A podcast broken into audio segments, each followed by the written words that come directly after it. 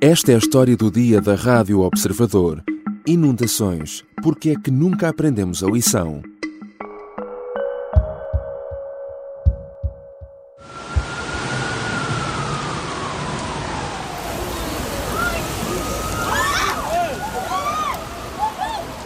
Estes são os sons de uma noite caótica através dos vídeos publicados nas redes sociais. Na noite de quarta para quinta-feira da semana passada, Lisboa ficou inundada depois de, em poucas horas, ter chovido quase dois terços de toda a água que é suposto cair no mês de dezembro. É certo que foi um fenómeno extremo, mas por muito que se atire a questão para as mudanças climáticas, o problema está longe de ser de agora. Estas imagens podiam ser desta semana, quando a chuva forte que caiu em pouco tempo inundou zonas como Alcântara, Campo Grande, Benfica ou Olivais. Mas são bem mais antigas, porque o problema repete-se a cada ano. Neste caso, 2014, por exemplo. Há oito anos, António Costa era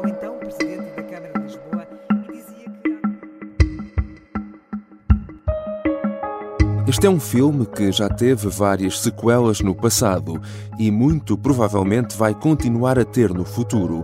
É sabido há décadas que Lisboa tem problemas estruturais graves que propiciam as inundações. A cidade foi crescendo em cima de cursos de água que foram sendo suprimidos. Mas, tal como no caso do aeroporto, os estudos para resolver os problemas nunca passam do papel para a realidade. Desta vez, o presidente da Câmara de Lisboa garante que a obra de dois enormes túneis subterrâneos de drenagem que vão atravessar a cidade para escoar água para o Tejo vai finalmente começar em março. Mas será essa obra invisível, como lhe chamam também, suficiente para resolver o problema?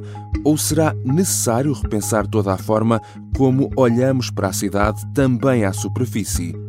São temas para a conversa com Maria José Roxo, geógrafa, professora na Faculdade de Ciências Sociais e Humanas da Universidade Nova de Lisboa, investigadora na área da desertificação e mudanças climáticas. Eu sou o João Santos Duarte e esta é a história do dia. Bem-vinda, professora Maria José Roxo. Muito obrigada pelo convite. Nos últimos dias temos ouvido uh, muito nas notícias a expressão comboio de tempestades para descrever uh, o que aconteceu. Uh, o que é que isto significa? O que é que aconteceu realmente a nível meteorológico?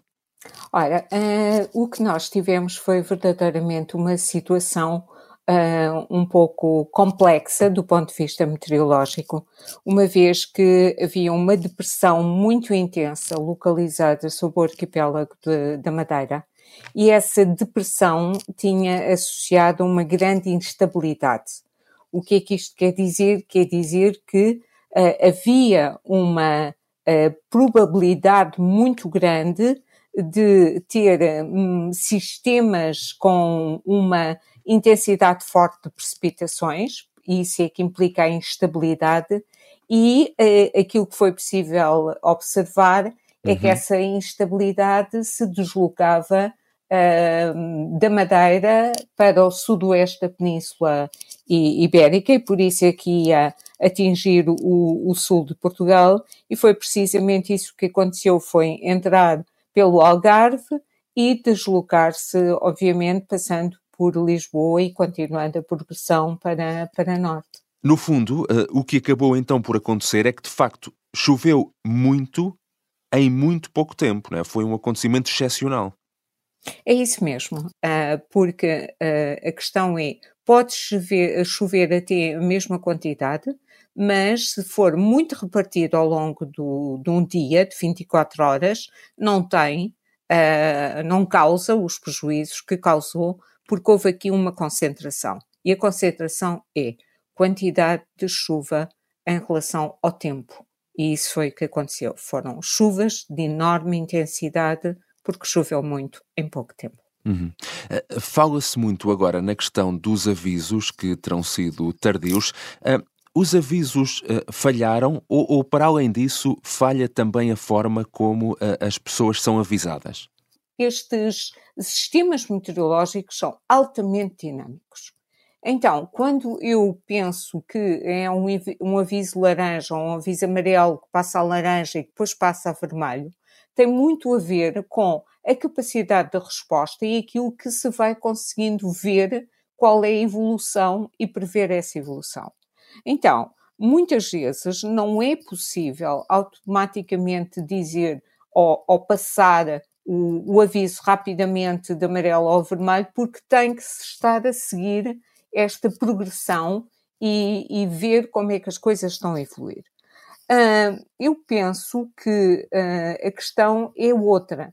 A questão é, a partir do momento em que eu tenho um aviso, quer seja amarelo, quer seja laranja, quer seja vermelho, as pessoas têm que começar a terem atenção aquilo que é esse mesmo aviso. E nós estamos muito habituados, e, e é isso os meios de comunicação até têm mostrado com muitas vezes, uhum. uh, que quando há um aviso, por exemplo, de ondas uh, muito elevadas ou com grandes ondas na costa, toda a gente vai ver, pondo-se em risco. Então, o que nós precisamos é que as pessoas tomem atenção aos avisos e que comecem a ter aquilo a que nós designamos uma cultura de segurança uma cultura de uh, proteção. Isto mostra aquilo que é o perigo e o desafio das nossas vidas, que são as mudanças climáticas. Nós temos que lutar todos juntos, não devemos politizar esta matéria, é uma matéria demasiado importante para o nosso futuro e todos os partidos têm de estar juntos nesta luta. Falemos então de Lisboa. O presidente da Câmara Municipal de Lisboa, Carlos Moedas, eh, diz que a grande culpa daquilo a que assistimos é das alterações eh, climáticas. Ora, o certo é que, para além disso, este é também um problema crónico se repete há anos, eh, sempre que temos níveis de precipitação eh, muito elevados em Lisboa. Eh, por que é que estes problemas são recorrentes há décadas? Enfim, que falhas estruturais na cidade explicam isto? Uh, é, é inacreditável. Esta questão serve de bode expiatório para todas as situações uh, que nós temos que resolver e que, uh, obviamente, uh, são complexas. Para explicar os problemas que tivemos com a seca, os problemas que tivemos com os incêndios, agora utilizamos para explicar os problemas que temos com uma situação que é recorrente, como muito bem diz.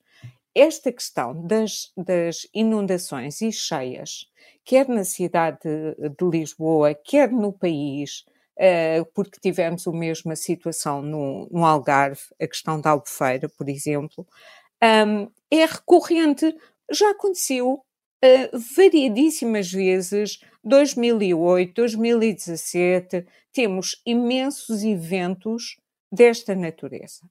Porque as falhas são verdadeiramente estruturais. Primeiro, as cidades têm uma dinâmica e crescem e aquilo que foi projetado como uh, estruturas hidráulicas para fazer escoamento das águas pluviais um, há décadas, uhum. não consegue comportar aquilo que é o crescimento da cidade de Lisboa ou a impermeabilização dos solos que tem acontecido uh, e, consequentemente, temos aqui um sério problema, porque não houve uh, esta este cuidado em pensar que quando a cidade aumenta, então temos também que pensar na, na eu diria, na, em todo o sistema de drenagem que está por baixo das cidades e que é um mundo, uh, é outro mundo, é outra, outro nível da cidade, e tudo isto tem que ser muito bem equacionado.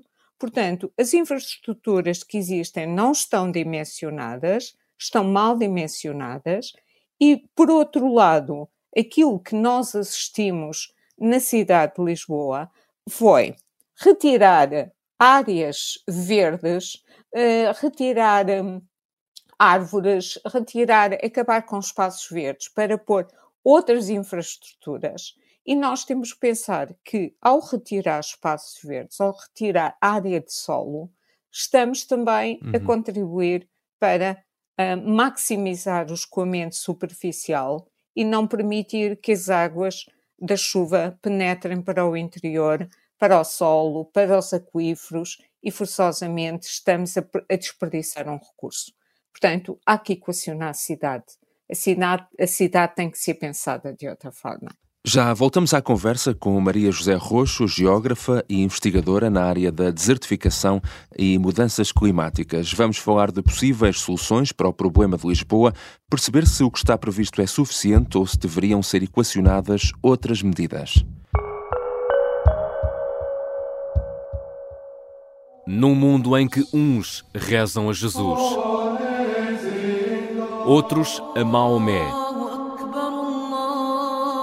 e há até os que veem em Buda o verdadeiro guia.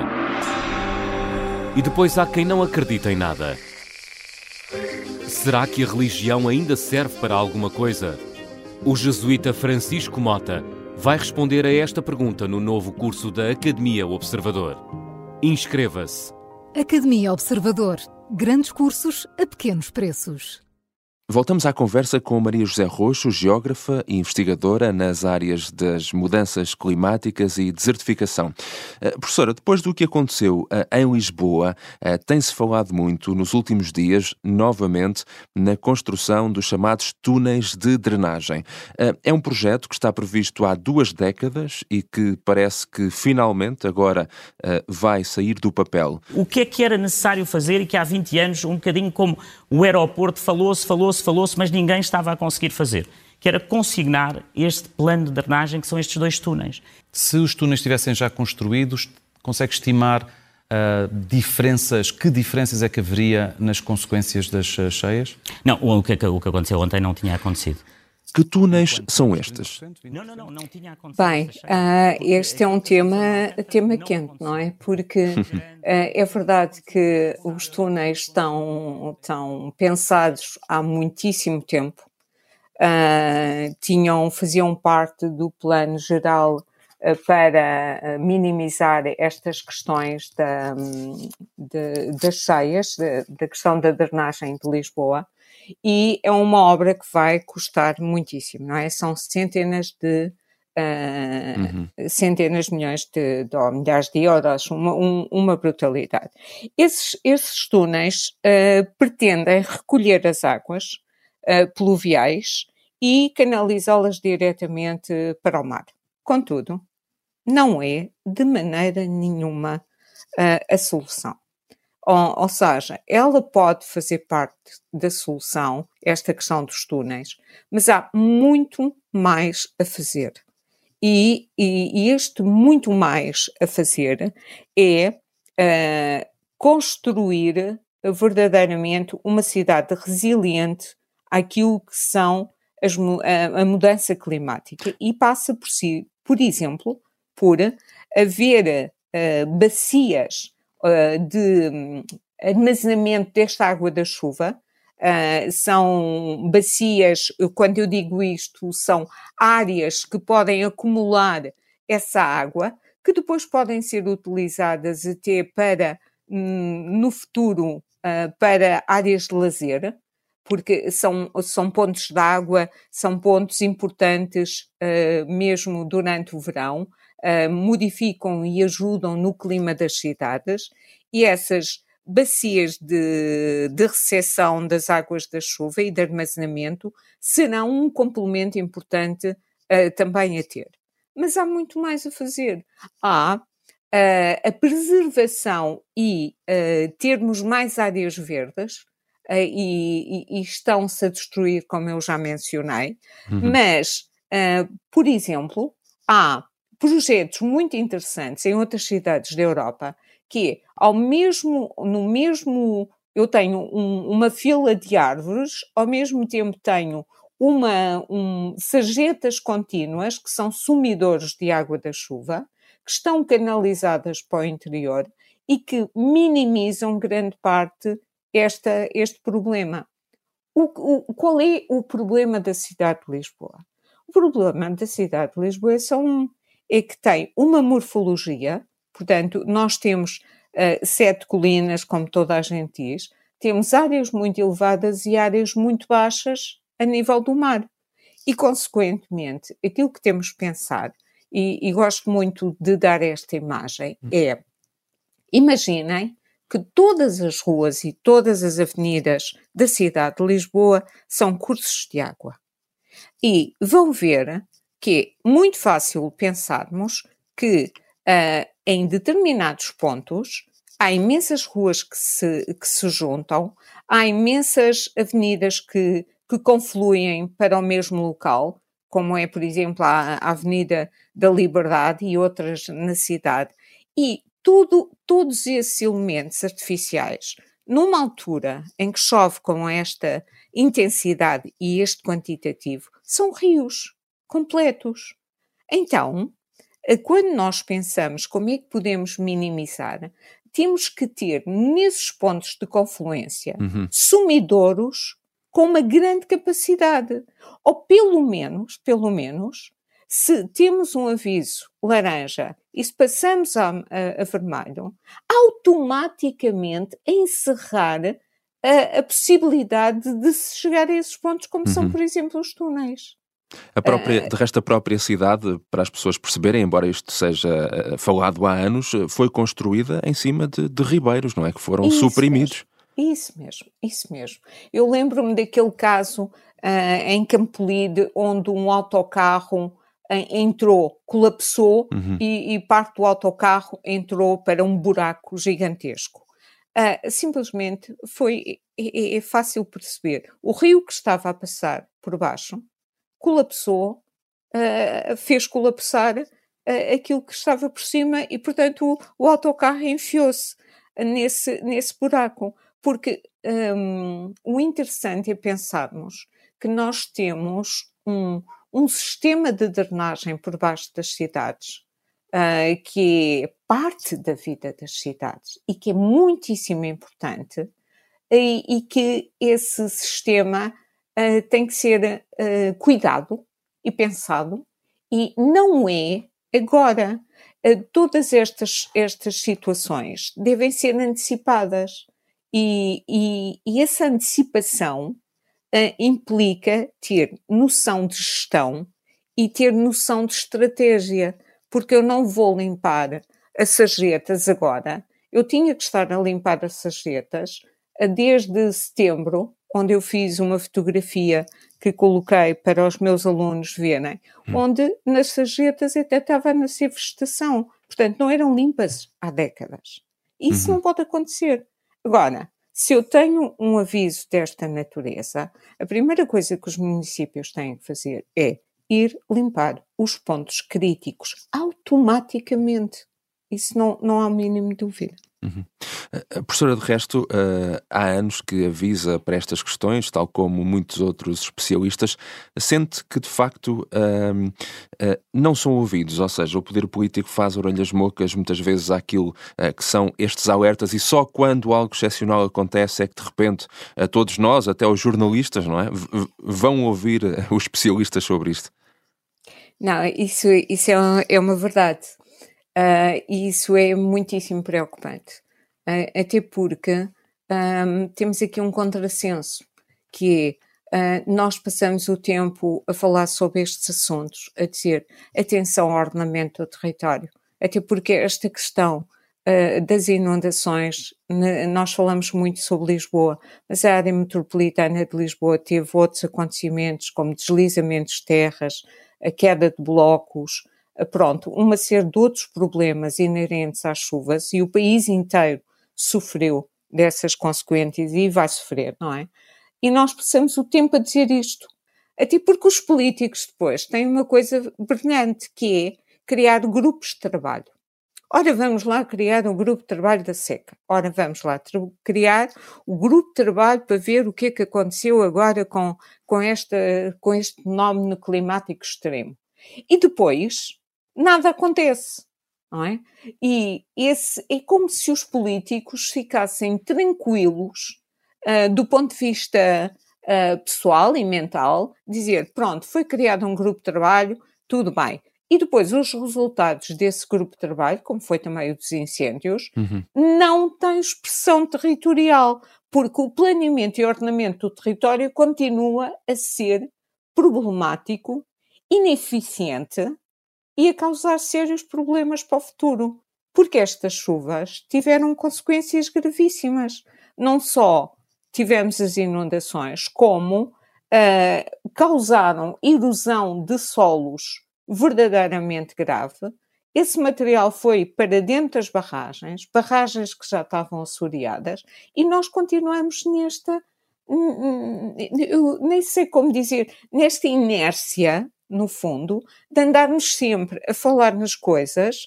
Agora vamos falar de tudo isto uns dias, depois limpa-se, depois, se não acontecer mais nada, não vamos falar e voltamos a falar quando acontecer uh, qualquer coisa. E, e não pode ser.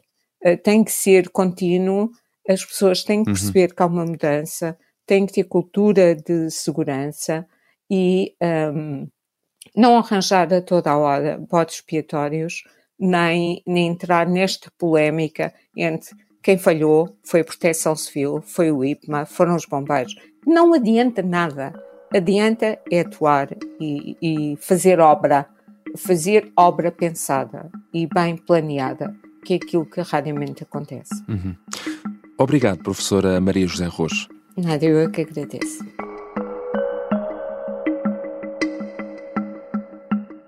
Maria José Roxo é geógrafa e investigadora na área das mudanças climáticas e desertificação.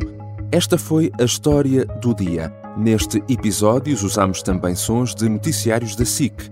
A sonoplastia e a música do genérico são do João Ribeiro. Eu sou o João Santos Duarte. Voltamos amanhã.